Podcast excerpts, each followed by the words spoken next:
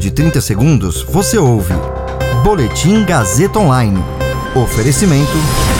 Se você tem muito o que dizer e quer escolher uma profissão para dar voz às suas ideias, a Faculdade Casper Libero é o seu lugar.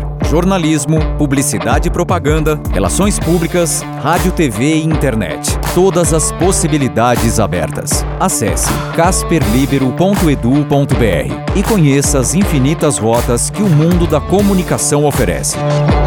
Comunicação é mais do que uma escolha, é um modo de existir. Agora você fica bem informado e atualizado. Está no ar o Boletim Gazeta Online. Dados do Tesouro Nacional e do Banco Central apontam que estados e municípios fecharam 2020 com o dobro de dinheiro em caixa. Cientistas encontram novas evidências sobre a origem do coronavírus nos morcegos. Eu sou Caio Melo, vamos juntos para mais um Boletim Gazeta Online.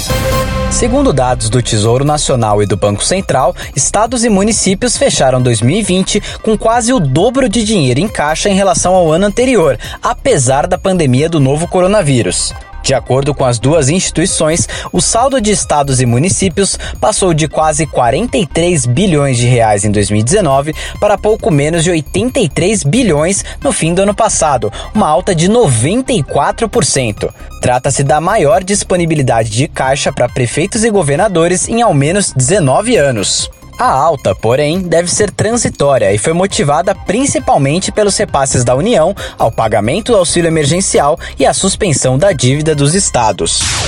Cientistas acabam de descobrir que tipos de coronavírus parecidos ao responsável pela pandemia atual podem estar circulando em morcegos em muitas partes da Ásia. Um vírus que é quase igual ao SARS-CoV-2, o causador da Covid-19, foi encontrado em morcegos em um santuário de vida selvagem no leste da Tailândia. O vírus isolado, denominado HAC CS203, tem um código genético parecido ao do SARS-CoV. Ele apresenta uma similaridade de 91% e meio na comparação entre os genomas. O estudo foi publicado na última terça-feira no periódico científico Nature Communications. Isso é mais uma evidência de que tipos parecidos de coronavírus estão em circulação no Sudeste Asiático.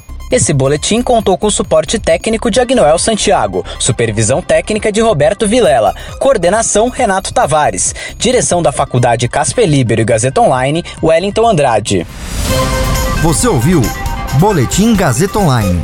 Para saber mais, acesse radiogazetaonline.com.br.